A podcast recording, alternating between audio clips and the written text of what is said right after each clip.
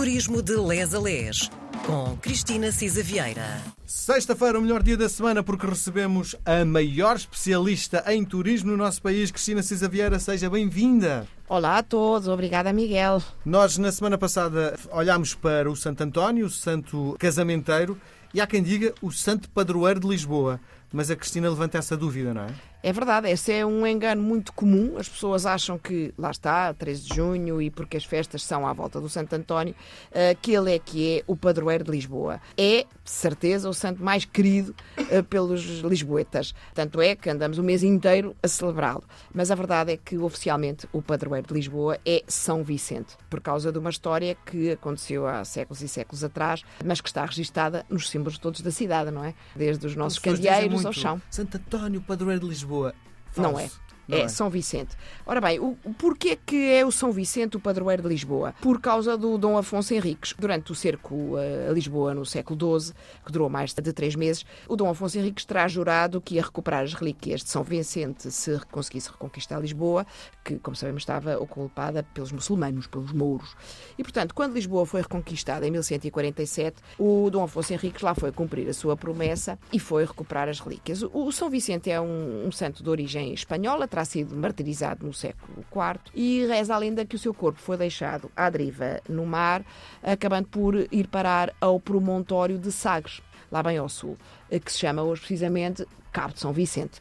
Apesar da reconquista de Lisboa, sabemos que o Sul ainda não, não tínhamos lá chegado e era dominado pelos, pelos muçulmanos, porque foi realmente uma tarefa difícil encontrar e recuperar as relíquias de São Vicente e só em 1173, portanto, muito depois já da reconquista de Lisboa, é que foi cumprida.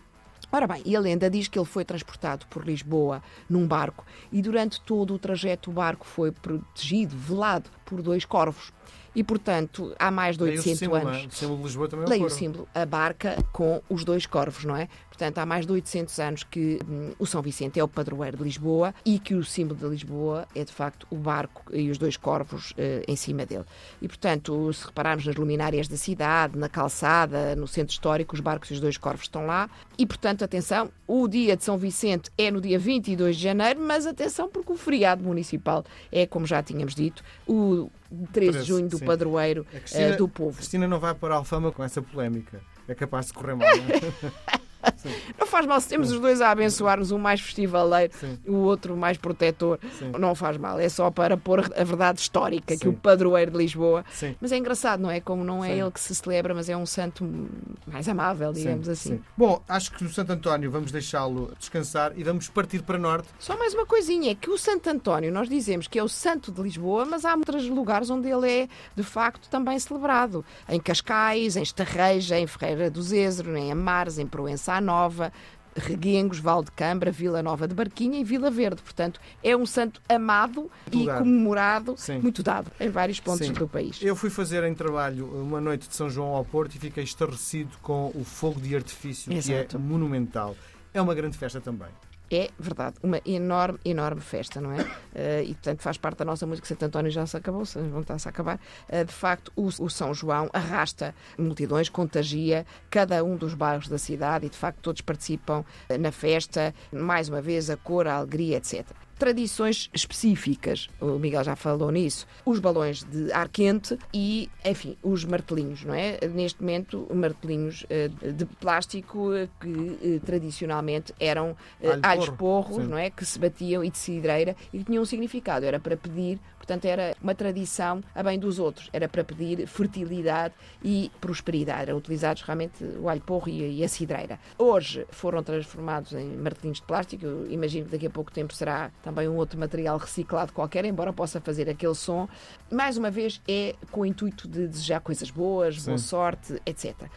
Há dezenas de lojinhas vendedoras ambulantes com martelos de muitas cores e balões de ar quente. É de facto uma tradição, quer o fogo de artifício, quer os balões de ar quente, aquilo acende tudo, o balão de São João, e de facto o céu fica ah, iluminado com esses pontinhos luminosos.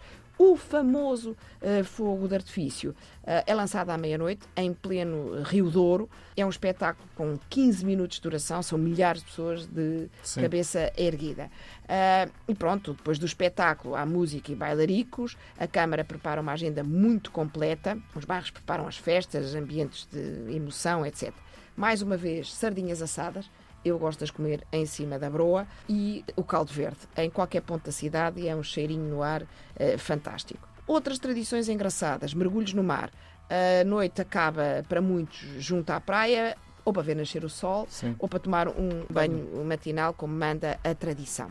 Também eh, o São João, embora seja fortíssimo no Porto, também anda por outras paragens. Em Braga, por exemplo, é muito importante, é uma festa fundamental dos Santos Populares, o São João. A Figueira da Foz também celebra uma festa muito parecida à cidade do Porto e veja bem que em Évora há de facto eh, festas do, do São João, embora se celebre eh, em São Pedro. Eh, do lado de Almada, em- aqui em Lisboa, é muito engraçado porque Almada espera que as festas de Santo António adormeçam e começa ele também a festejar o São, São João.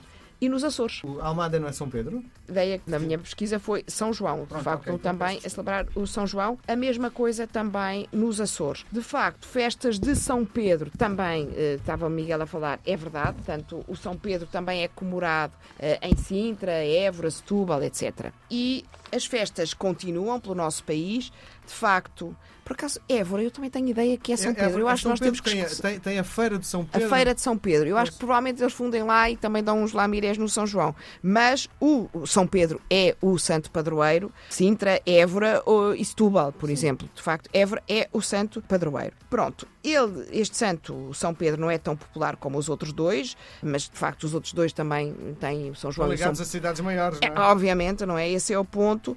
Mas também, mais uma vez, na gastronomia a sardinha assada continua, o pimento, a broa, o caldo verde eh, e há eh, outras tradições específicas durante todo o mês de junho e por aí afora no nosso país. Portanto, senhora. eh, temos muito por onde ir. São Pedro da Aforada, São Pedro da Póvoa, festas de São Pedro no Montijo, no Seixal, em Macedo de Cavaleiros, etc.